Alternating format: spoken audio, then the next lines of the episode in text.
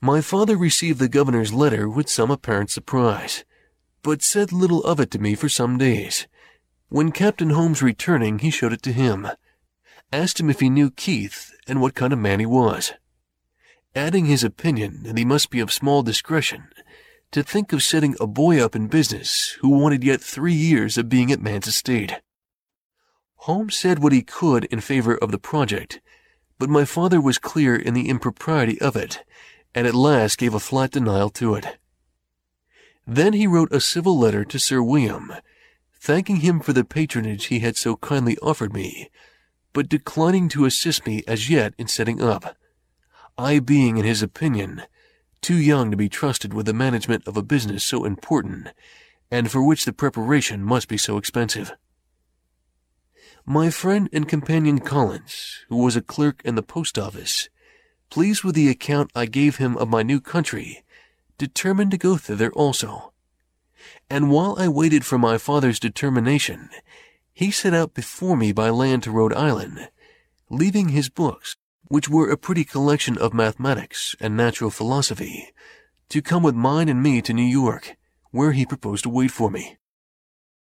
My father, though he did not approve Sir William's proposition, was yet pleased that I had been able to obtain so advantageous a character from a person of such note where I had resided, and that I had been so industrious and careful as to equip myself so handsomely in so short a time.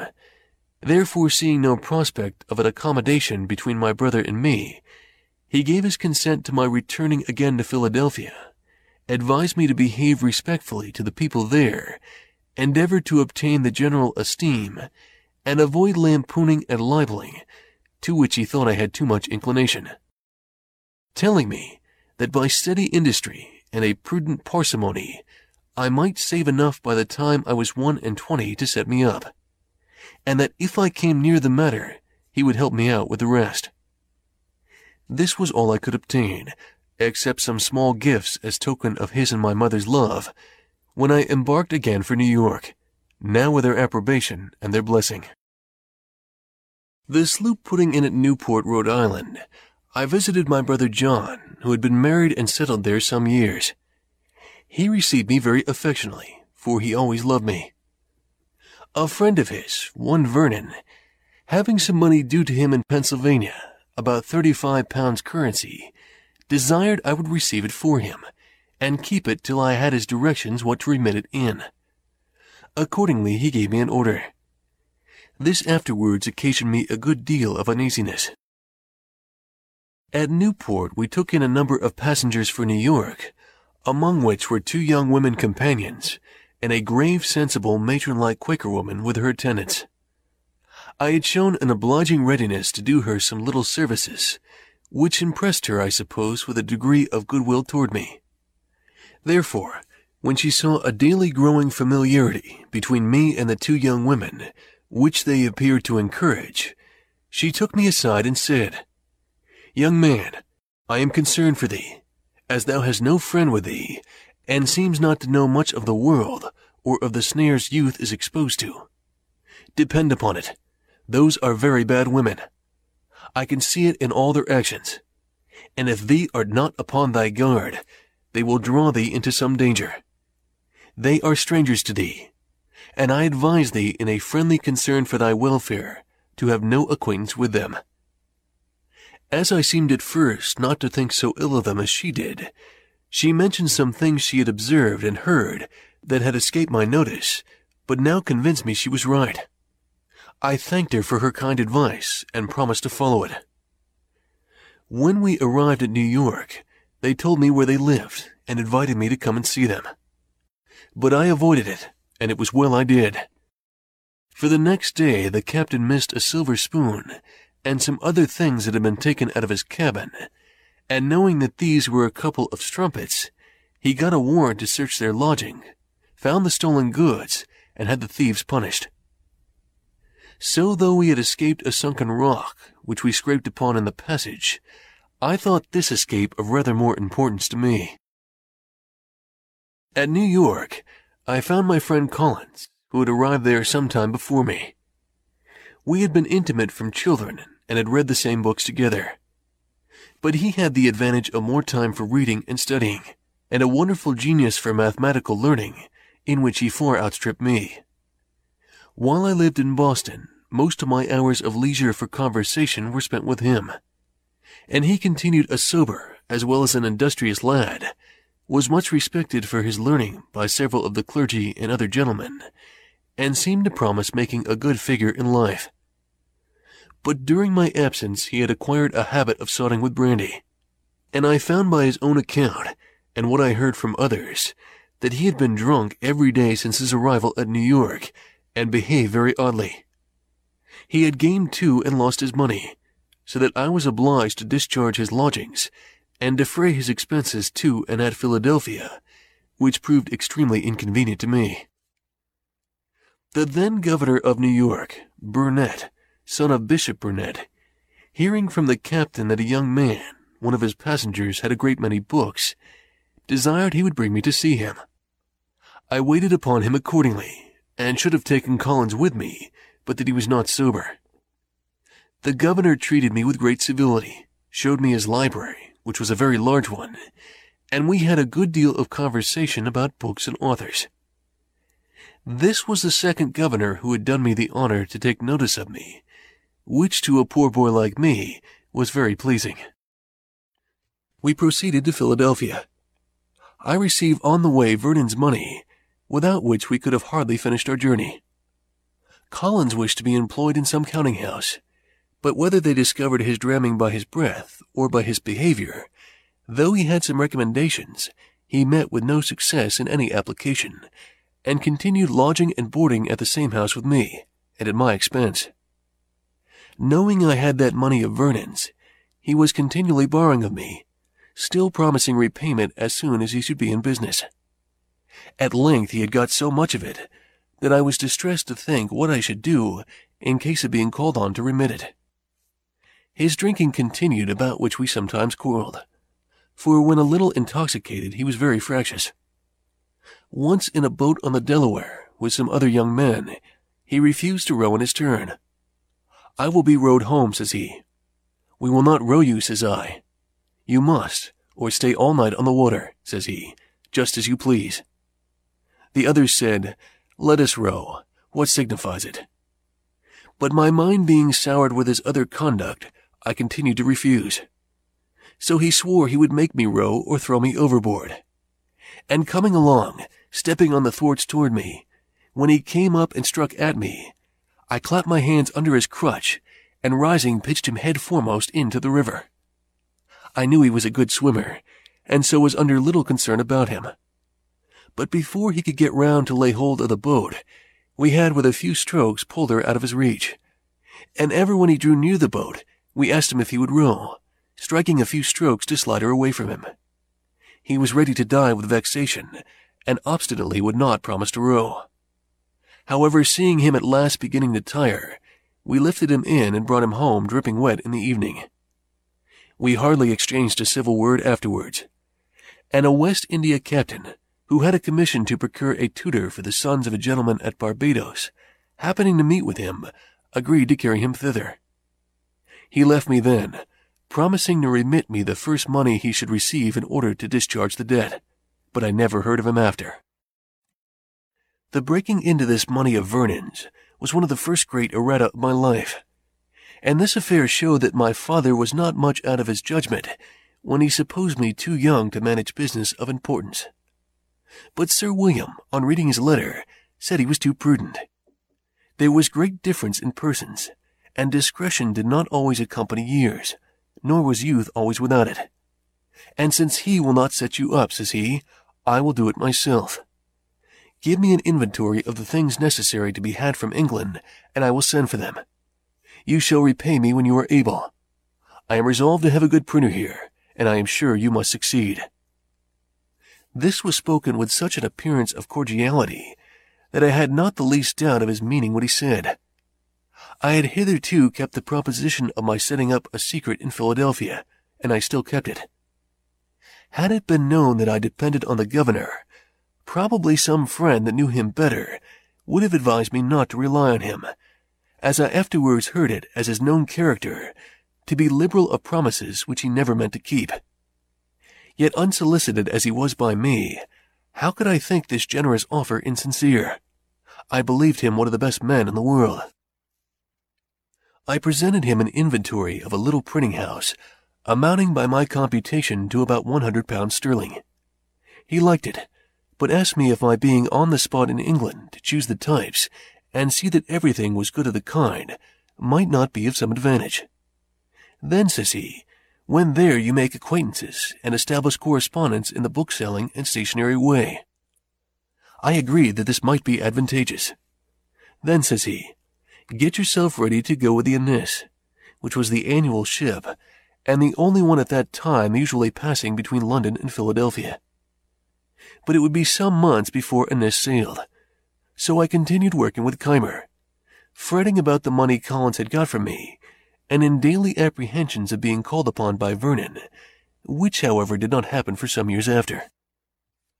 I believe I have omitted mentioning that in my first voyage from Boston, being becalmed off Block Island, our people set about catching cod, and hauled up a great many. Hitherto I had stuck to my resolution of not eating animal food, and on this occasion considered with my master Tryon that taking every fish is a kind of unprovoked murder, since none of them had or ever could do us any injury that might justify the slaughter. All this seemed very reasonable, but I had formerly been a great lover of fish, and when this came hot out of the frying pan, it smelt admirably well. I balanced some time between principle and inclination, till I recollected that when the fish were opened, I saw smaller fish taken out of their stomachs. Then, thought I, if you eat one another, I don't see why we may not eat you. So I dined upon cod very heartily, and continued to eat with other people, returning only now and then occasionally to a vegetable diet. So convenient a thing it is to be a reasonable creature, since it enables one to find or make a reason for everything one has a mind to do. Keimer and I lived on a pretty good familiar footing, and agreed tolerably well for he suspected nothing of my setting up. He retained a great deal of his old enthusiasms and loved argumentation. We therefore had many disputations. I used to work him so with my Socratic method, and had trepanned him so often by questions apparently so distant from any point we had in hand, and yet by degrees led to the point, and brought him into difficulties and contradictions, that at last he grew ridiculously cautious and would hardly answer me the most common question without asking first, What do you intend to infer from that? However, it gave him so high an opinion of my abilities in the confuting way that he seriously proposed my being his colleague in a project he had of setting up a new sect. He was to preach the doctrines, and I was to confound all opponents. When he came to explain with me upon the doctrines, I found several conundrums which I objected to, unless I might have my way a little too, and introduce some of mine. Keimer wore his beard at full length, because somewhere in the Mosaic law it said, Thou shalt not mar the corners of thy beard. He likewise kept the seventh day, Sabbath, and these two points were essentials with him. I disliked both, but agreed to admit them upon condition of his adopting the doctrine of using no animal food. I doubt, said he, my constitution will not bear that. I assured him it would, and that he would be the better for it.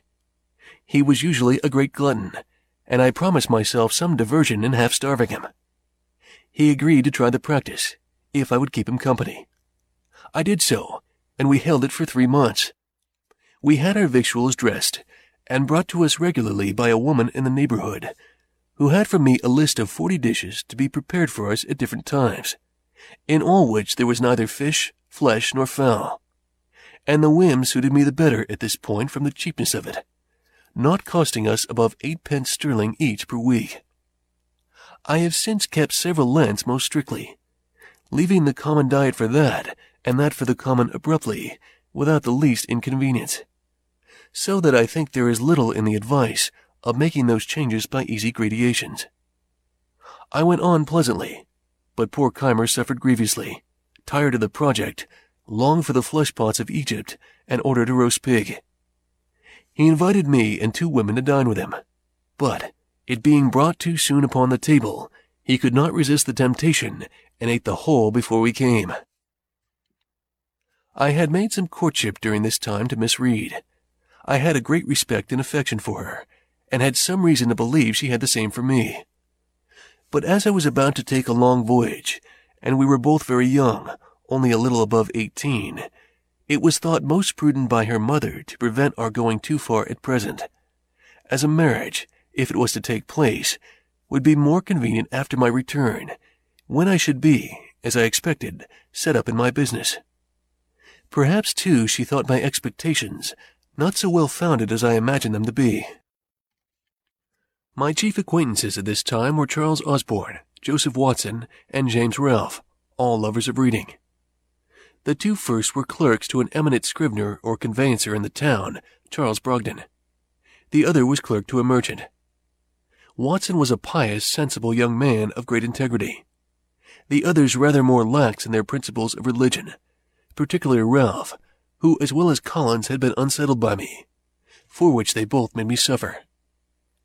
Osborne was sensible, candid, frank, sincere, and affectionate to his friends, but in literary matters too fond of criticizing. Ralph was ingenious, genteel in his manners, and extremely eloquent. I think I never knew a prettier talker. Both of them were great admirers of poetry, and began to try their hands in little pieces. Many pleasant walks we four had together on Sunday in the woods near the Schuylkill, where we read to one another and conferred on what we'd read. Ralph was inclined to pursue the study of poetry, not doubting but he might become eminent in it and make his fortune by it, alleging that the best poets must, when they first began to write, make as many faults as he did. Osborne dissuaded him, assured him he had no genius for poetry, and advised him to think of nothing beyond the business he was bred to. That in the mercantile way, though he had no stock, he might by his diligence and punctuality recommend himself to employment as a factor, and in time acquire wherewith to trade on his own account. I approve the amusing oneself with poetry now and then, so far as to improve one's language, but no farther. On this, it was proposed that we should each of us, at our next meeting, produce a piece of our own composing in order to improve by our mutual observations, criticisms, and corrections. As language and expression were what we had in view, we excluded all considerations of invention by agreeing that the task should be a version of the 18th Psalm, which describes the descent of a deity. When the time of our meeting drew nigh, Ralph called on me first and let me know his piece was ready. I told him I had been busy, and having little inclination had done nothing.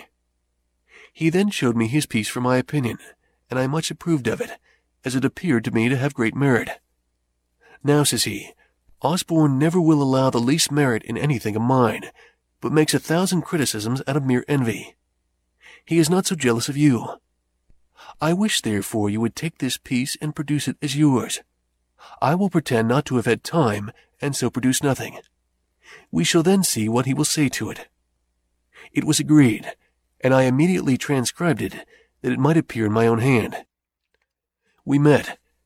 Watson's performance was read.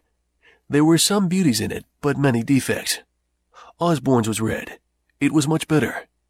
Ralph did it justice, remarked some faults, but applauded the beauties. He himself had nothing to produce. I was backward, seemed desirous of being excused, had not had sufficient time to correct, etc. But no excuse could be admitted. Produce I must. It was read and repeated.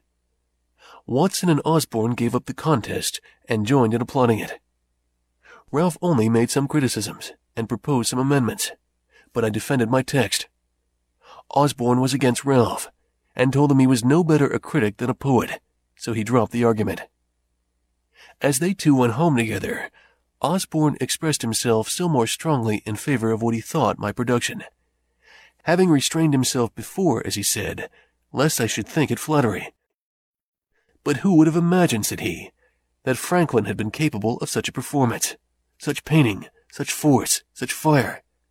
He has even improved upon the original. In his common conversation, he seems to have no choice of words. He hesitates and blunders, and yet, good God, how he writes! When we next met, Ralph discovered the trick we had played on him, and Osborne was laughed at. This transaction fixed Ralph in his resolution of becoming a poet. I did all I could to dissuade him from it, but he continued scribbling verses till Pope cured him. He became, however, a pretty good prose writer. More of him hereafter. But as I may not have occasion again to mention the other two, I shall just remark here that Watson died in my arms a few years after, much lamented, being the best of our set. Osborne went to the West Indies, where he became an eminent lawyer and made money, but died young. He and I had made a serious agreement that the one who happened first to die should, if possible, make a friendly visit to the other and acquaint him how he found things in that separate state. But he never fulfilled his promise. The governor, seeming to like my company, had me frequently to his house, and his setting me up was always mentioned as a fixed thing. I was to take with me letters recommendatory to a number of his friends, besides the letter of credit to furnish me with the necessary money for purchasing the press and types, paper, etc. For these letters I was appointed to call at different times when they were to be ready, but a future time was still named. Thus he went on till the ship, whose departure too had been several times postponed, was on the point of sailing. Then when I called to take my leave and receive the letters, his secretary, Dr. Bard, came out to me and said the governor was extremely busy in writing, but would be down at Newcastle before the ship, and there the letters would be delivered to me. Ralph, though married and having one child, had determined to accompany me in this voyage. It was thought he intended to establish a correspondence and obtain goods to sell on commission. But I found afterwards that through some discontent with his wife's relations, he proposed to leave her on their hands and never return again. Having taken leave of my friends and interchanged some promises with Miss Reed, I left Philadelphia in the ship, which anchored at Newcastle. The governor was there. But when I went to his lodgings, the secretary came to me from him with the civilest message in the world, that he could not then be seen, being engaged in business of the utmost importance, but should send the letters to me on board, wish me heartily a good voyage and a speedy return, etc. I returned on board a little puzzled, but still not doubting. 更多免费英语学习资源，请访问优学英语网。优学英语网，优秀的英语学习网站。免费咨询 QQ：九七三幺幺九五五。